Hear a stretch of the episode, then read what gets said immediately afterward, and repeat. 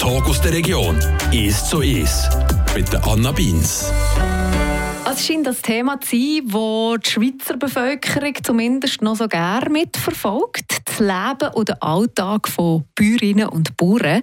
Nicht vergeben läuft ja die Sendung «Bauer ledig sucht», nicht so schlecht im Fernsehen. Und mein heutiger Gast im «Ist ist», der hat eine Geschichte, aus der ich die perfekte ländliche Liebesromanze drehen, sagen jetzt einfach mal so.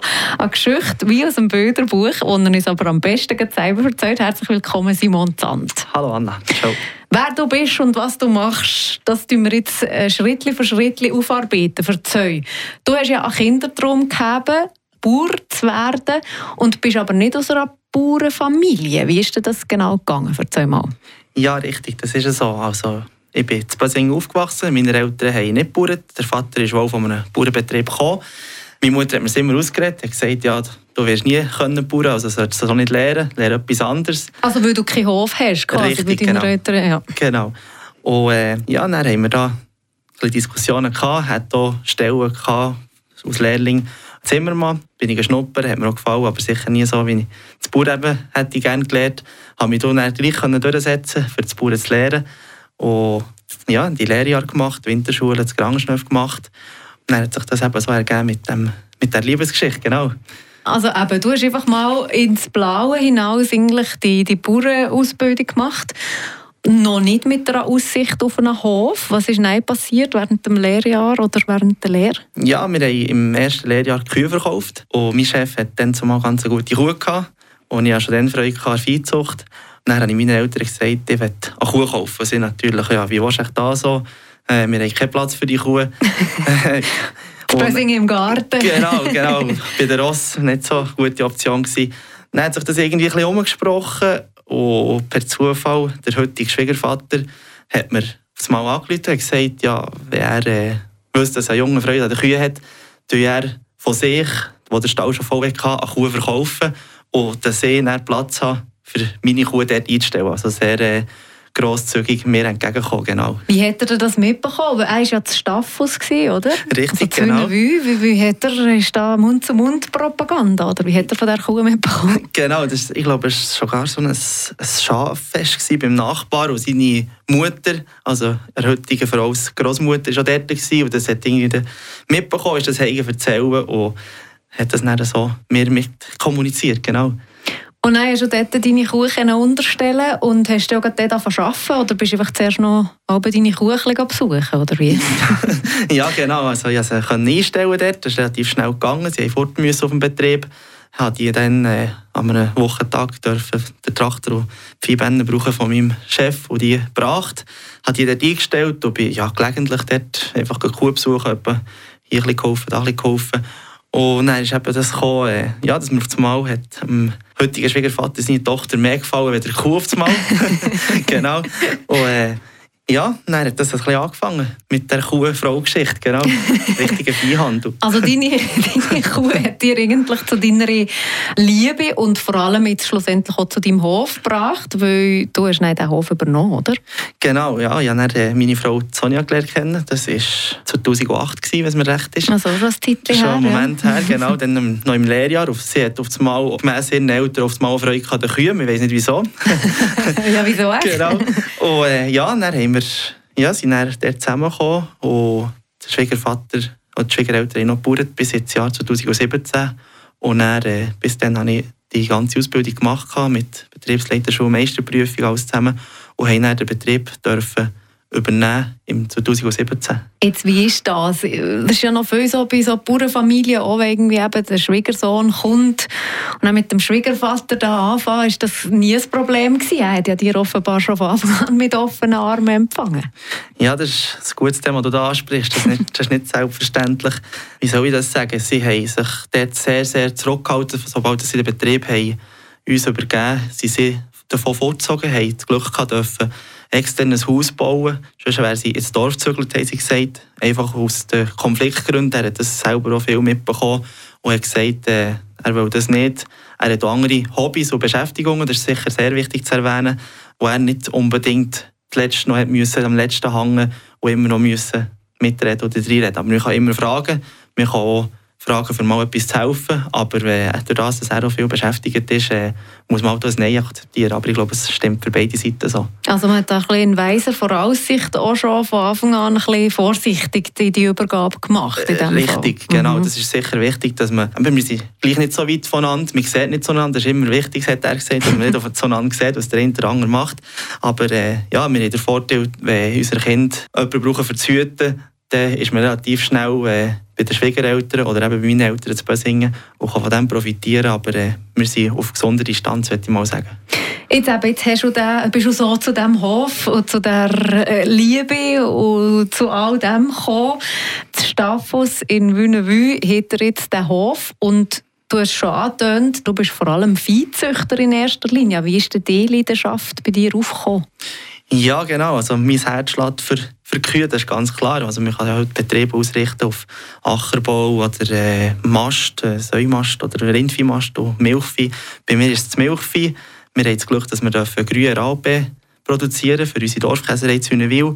Oder das äh, ja, ist wirklich glücklich, dass wir dort auch den Greierzer herstellen dürfen und dass ich noch Freude an den Kühen haben. Und äh, das ist eigentlich das ist noch schwierig zu sagen. Mein Großvater der hat schon gerne Kühe gehabt. Und mein Vater hat auch gerne Kühe, aber sicher nicht so viel leidenschaftlich wie ich. Und das ist irgendwie für mich Kuh immer, immer begleitet, das Leben lang. Aber dann bist du hauptsächlich am, am, am Milch produzieren für eben den Käse oder du schon Kühe züchten für andere? Genau, also wir sicher, es gibt wir im Fachjargon so ein bisschen unterscheiden zwischen äh, Viehhalter und Viehzüchter. Es gibt die Viehhalter, die, die einfach Kühe haben für, für das Nutzen. Und wir probieren auch ein bisschen Zucht zu machen. Äh, das heisst, eine schöne Kuh zu züchten und dort ein bisschen Freude haben, vielleicht auch mal an einer regionalen Ausstellung teilzunehmen und probieren dort ein bisschen die Ziele zu verfolgen. Wie groß ist jetzt der Hof? Wie viele Tiere hast du da? Ja, Im Moment sind rund 50 Kühe mit Nachzucht, also total sind zwischen 90 und 100 Stück mit Kälbchen und Rinder. Und, aber ich muss vielleicht hier noch erwähnen, das ist eine Zusammenarbeit, die ich mit meinem Nachbar, Heinz Herren, habe, wo wir uns zusammen ergänzen, für die Arbeit zu teilen, alles zusammen. Und wir haben dort Zusammenarbeit, und das haben wir relativ viel Stückzahl. Die Viehzucht, ich habe keine Ahnung. Zum Beispiel die, die Fortpflanzung, findet die natürlich statt? Also musst du da zuerst irgendwie mit der Moni oder der Kuh noch ein bisschen Candlelight-Dinner präparieren, oder? ja, kann man so sagen. Also, was man einfach muss sagen, in der Viehzucht gibt eins und eins nie zwei. Also, da kann man die beste Kuh mit dem besten Moni anpaaren, beispielsweise, sodass äh, meistens funktioniert das sowieso nicht. Also was heisst denn, das funktioniert nicht? Es gibt auch schlechte, schlechte Nachkommen, oder was? Nicht unbedingt, aber man kann das Beste mit dem Besten und gibt dann vielleicht nicht das Beste. Und mhm. manchmal kann man zwei durchschnittliche Sachen und gibt auf einmal das Beste. Also man kann ein bisschen probieren, also das ist eben auch das, was ich ging sagen, alles probieren, dass es gut kommt, aber manchmal kommt eben das ganz Gute, wenn man das zusammen vereint, auch nicht immer ganz gut. Und äh, bei der Viehzucht ist es so, dass man einfach, äh, jetzt bei uns auf dem Betrieb setzen wir Moni nein, Natursprungmonien sagt man dem. Und dann gibt es eben die KB-Organisationen, Kunstbesamungsorganisationen. Und jetzt bei uns auf diesem Bestand haben wir rund meistens zwei Monien, die wir brauchen aus sehr guten Linien. Und ich auch sehr gut darauf achte, dass man, dass man sehr gut gescheinete Moni, also eine Moni mit Top-Papier, wo die Mutter sehr gut ihre Leistungen und Abstammung hat, und ein gutes Exterieur, also das heisst, ein schönes Utter, gute Beine, dass sie kann wirtschaftlich produzieren kann, probiert man dort drauf zu schauen, genau. Also du bist eigentlich so ein, ein Genwissenschaftler, weil der Genpool von diesen Kühen ist, ist noch so wichtig in diesem Fall. Ja, das ist schon so. Man muss dort, wenn man sich damit befasst, sicher auf die, auf die Linie schauen. Und heutzutage hat man Mittel, wo man davon profitieren kann, die ganze Genomik. Da tut man das Kälbchen schon aus klein, wenn es auf die Welt kommt, genommen. Man macht äh, nebst der Ohrmarke, die man ins Ohr drückt, die man ja muss haben, nimmt das noch kleine Standsprobe. Das ist, wenn du ein Nasenpiercing oder ein Ohrenpiercing machst, äh, nimmt man Genanalyse. Das kann man auch anhand von Haaren nehmen, aber es geht einfacher, wenn man es über das Ohr macht. Und dann wird das ins Labor eingeschickt und dann gibt es quasi so einen genomisch optimierten Zuchtwert. Und von dort kann man dann äh, profitieren und sagen, schon quasi relativ früh, in welche Richtung dass es ein Kälbchen geht. Der Simon Zand ist bei mir im SOS. Er ist äh, Bauer, Viehzüchter, Zwünenwüst, Staffus, hat eine schöne Liebesgeschichte zuerst zu einer Kuh und dann zu einer Frau, die ihn zu diesem Hof gebracht hat. Wir machen eine kurze Pause und reden dann noch ein bisschen weiter über das Business. Vielleicht auch darüber, was eine gute, genetisch gute Kuh ausmacht und was der Simon Zand bei sich auf dem Hof überhaupt als für Kühe hat.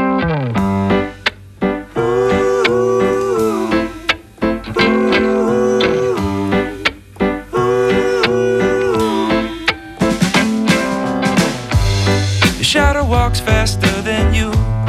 You don't really know what to do. Do you think that you're not alone? You really think that you're immune to it's gonna get the best of you? It's gonna lift you up and let you down.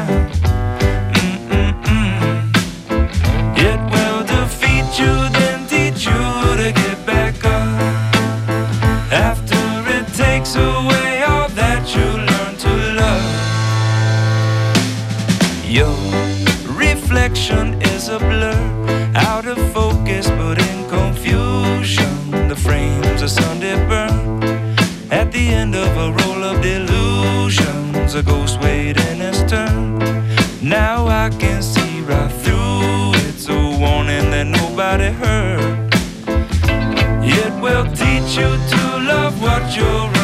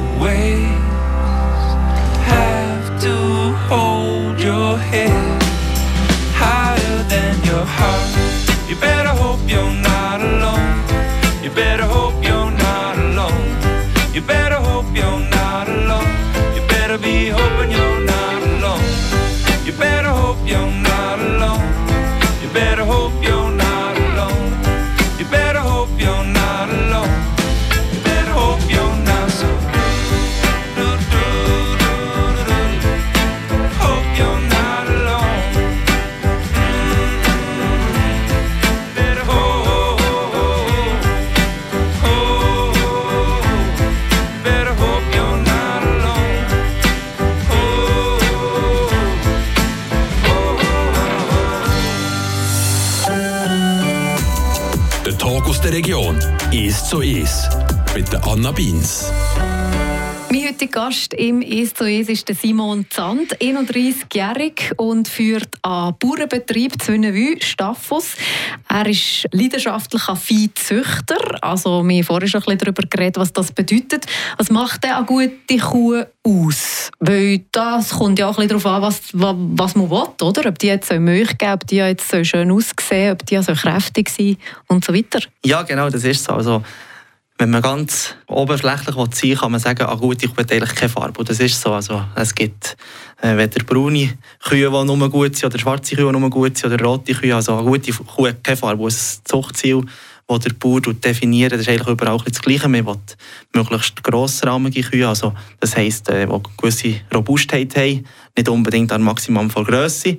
Mittlerweile geht man ein bisschen zurück, weil einfach die Kühe immer grösser werden zum Beispiel und die Ställe sind nicht immer auf dem höchsten, neuesten Stand, was die Grösse anbelangt. Heutzutage baut man Ställe, die immer mehr Platz hat, das ist klar, aber nicht alle können das machen. Dazu muss sie ein Uter haben, das sehr funktionell ist. Das heisst, es muss hoch sein, nicht, dass sie es im Dreck nachschleift wegen der Milchqualität. Sie muss sehr gute Beine haben, das ist wichtig, dass sie sich bewegen kann. Sie muss in den Beinen beispielsweise einen sehr trockenen, feinen Knochenbau haben, den sie dann auch brauchen für das Weiden, für das Berg, dass sie die Ansprüche haben. Zuletzt noch einen guten Charakter ist auch sehr wichtig, immer wichtiger. Und du hast ja bei dir auf dem Hof jetzt vor allem die Swiss Fleckvieh-Kühe, wenn ich das richtig genau, sage. Das ist so, genau. du merkst schon, wie Laien in diesem Thema. Wieso denn die Kuh oder was macht die aus? Du bist ja dort irgendwie in der Kommission. Genau, dort darf ich seit letztem Jahr in der Rassenkommission teilnehmen von Swiss Airbuch, das ist im Zuchtverband schweizweit, von der ganzen Rasse. Das ist sehr interessant. Und wieso die Swiss Fleckvieh? Das ist eine gute Frage. Also, wir probieren möglichst viel zu weiden mit unseren Kühen. Die Swiss Fleckvieh Kuh ist ursprünglich eine Kreuzung zwischen Red Holstein, das ist eine Milchrasse, und der Rasse Simmental. Das ist äh, eine Zweinutzungsrasse, die Simmentaler Kühe, ursprünglich von der Schweiz. Und es hat eben auch die SF, die Swiss Fleckvieh Kuh gegeben.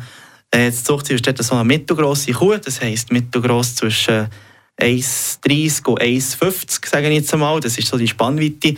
Äh, wir probieren dort nicht ans Extrem zu gehen. Von den Milchleistungen her redet man von zwischen 6'000 und 8'000 Kilo Milch im Schnitt, sage ich jetzt einmal, wo sie, wo sie gibt. Und wir probieren dort eine robuste Zweinutzungsrasse zu züchten, die sowohl für Milch wie auch für Fleisch geeignet ist, wo man hier an unseren örtlich gegebenen Verhältnissen kann anpassen kann und dort möglichst viel äh, Milch und Fleisch aus, aus dem Grundfutter, also aus Gras, Heu, Mais, das man hier anbaut, kann produzieren also es ist so ein eine Multifunktionskuh in dem Fall, nicht eine spezialisierte. Das ist ja so. Also, manchmal wird man kritisiert, der hat weder Fisch und Vogel. Das ist so. Die Spannweite in unserer Rasse ist relativ gross. Es gibt die, die sage jetzt, die ein extremere Rassen Swissfleckvieh suchen, also mit ein höherer Milchleistung weniger Fleisch. Dann gibt es die, die ein mehr Fleisch wollen und ein weniger Milch. Also das ist eine riesige Herausforderung, wo wir dort äh, davor stehen. Aber ich denke, mit der jetzigen Zuchtziel, die wir haben, ja, bezüglich Agrarpolitik, sind wir jetzt sicher auf dem richtigen Weg.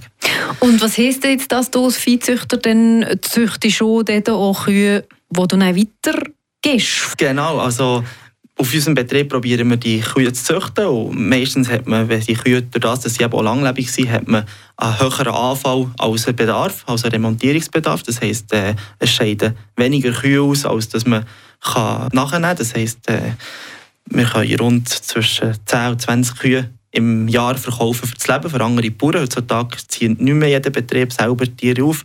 Und die Betriebe heute suchen vielfach einfach die unkomplizierte Kuh, pflegeleichte Kuh, die kann morgen Abend Milch geben, wo man nicht so viele Tierarztkosten hat und wo einfach problemlos ist. Was fasziniert dich daran oder was gefällt dir vielleicht am meisten daran? Ja, vielleicht das Ungewisse. Was, was ist denn eben in drei Jahren? Kommt es jetzt gut? Habe ich dann zumal recht gehabt? Habe ich schlau gemacht? Oder äh, erklopft man eben dann?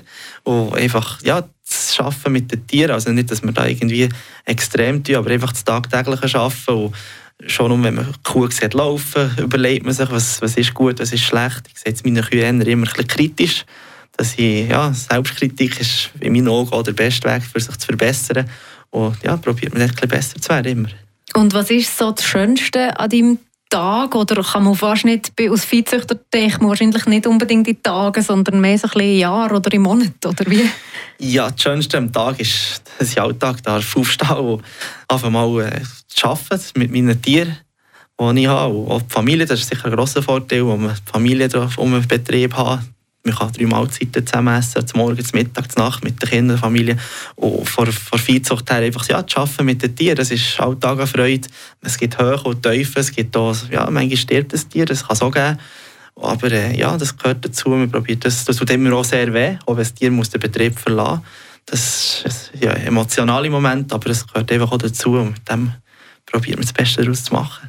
Aber es ist jetzt nicht so, dass da irgendwie wöchentlich ein Keibli auf die Welt kommt bei euch? Also da gibt es wahrscheinlich so ein bisschen Phasen. Was ist denn jetzt zum Beispiel für eine Phase? Äh, jetzt haben wir, glaube ich, seit zwei oder drei Wochen keine Kuh mehr, die gekalbert hat. Also ja, mit der steigenden Anzahl der Tiere steigt auch die, die Abkalberrate, das ist klar. Aber ich sage jetzt, etwa so im Monat kommen sicher drei, vier Kälbli, manchmal Käse und dann auf einmal um 10 pro pro Monat auf die Welt. Das ist wirklich sehr unterschiedlich, eben, wie sie auch ein bisschen angepaart werden. Das ist auch eigentlich auf das muss man auch ein achten, dass man nicht auf einmal äh, alles miteinander zu kommt, dass man es ein bisschen verteilt hat. Mhm.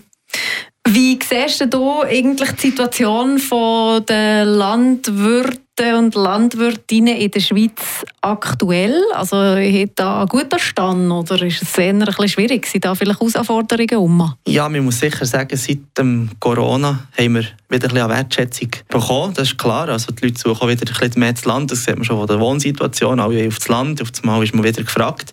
Aber was man sich vielleicht ein bisschen wünscht, ist, dass man die ganze äh, Wertschätzung wieder ein bisschen zurückbekommt. Also wir machen sehr viel für, äh, für die ganze Bevölkerung. Wir arbeiten hart, wir machen das auch gerne. Aber das einfach die Wertschätzung, dass man nicht mit den Fingern auf uns zeigt, sei es eben mit, bei den Tieren, mit dem Tierschutz oder mit den Pflanzen, mit dem Pflanzenschutz. Wir machen nicht einfach etwas unbegründet, nur weil es uns Freude macht.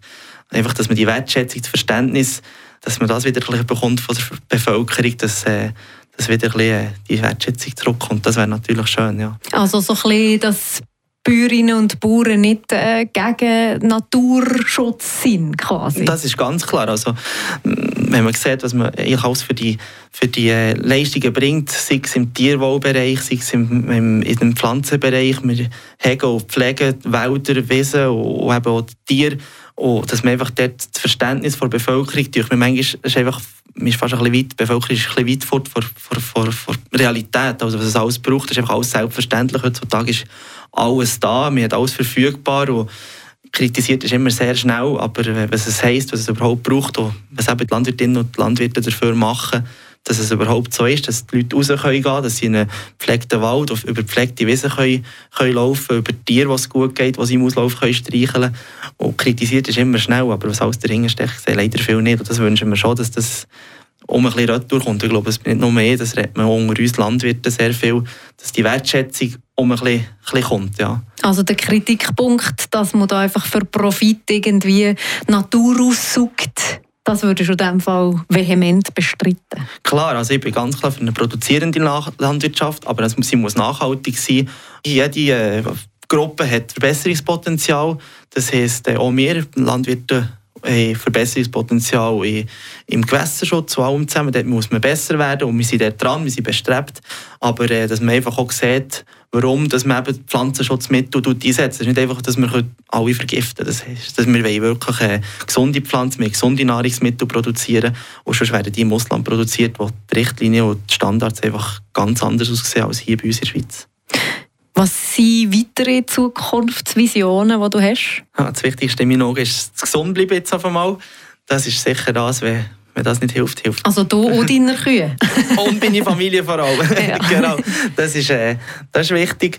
Aber sonst äh, probiert man einfach noch zu optimieren. Also jetzt haben wir die Grundlage haben wir jetzt, äh, geschaffen und jetzt probiert man einfach ja, überall ein bisschen besser zu werden. Noch. Ein bisschen die Fühler, manchmal den Betrieb ein bisschen von außen zu sehen, dass man auch ein bisschen sieht, wie geht es an anderen Orten und dort äh, das Gute davon nehmen. Und manchmal, ich sage auch, manchmal bringt es so viel, wenn man schlechte Sachen sieht, lernt man manchmal, kann man manchmal davon heimgehen und sagen, hey, man macht es doch nicht so schlecht, wie man es wie manchmal denkt. Und das ist sicher auch ja, eine Herausforderung, die man im Alltag muss, muss daran herum viel machen dass man dort auch besser wird.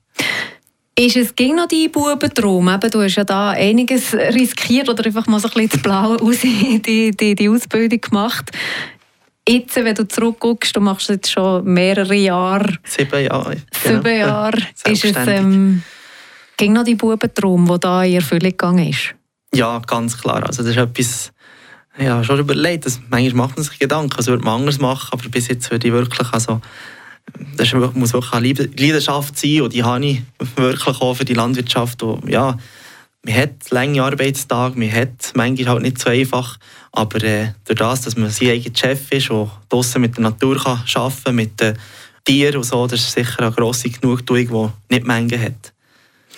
Du bist noch jung, es geht sicher noch einige Jahre, wo du den Betrieb selber kannst führen aber wie sieht es aus mit deinen Kindern? ist da schon Interesse, Oma, da auch mal Bauer oder Bäuerin zu werden? Ja, das probiert man bald so ein bisschen ins Anzutönen, mitzunehmen.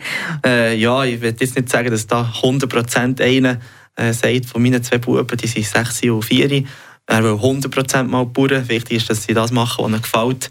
Aber sie sind auch interessiert, der Ältere ein bisschen mehr an den Tieren, der Kleine ein bisschen mehr mit den Maschinen. Und ja, wir probieren es so zu motivieren, sie sind auch motiviert, helfen ab und zu. Wir probieren das Beste zu machen, ihnen eben die Landwirtschaft aufzuzeigen, Vor- und Nachteile, das Schöne und das Leid, eben, wenn ein Tier stirbt oder so, bekommen sie auch mit. Aber äh, dort würde ich jetzt noch nicht sagen, 100% ein, es muss auch nicht. Und das muss ihnen gefallen, dass sie das machen können. Gut, 4 und 6 ist ja noch ein bisschen Zeit. Das geht noch einen Moment, genau. Merci vielmals, bist du da gewesen. Merci vielmals. Der Tag aus der Region ist so ist. Aus Podcast auf radiofr.ch.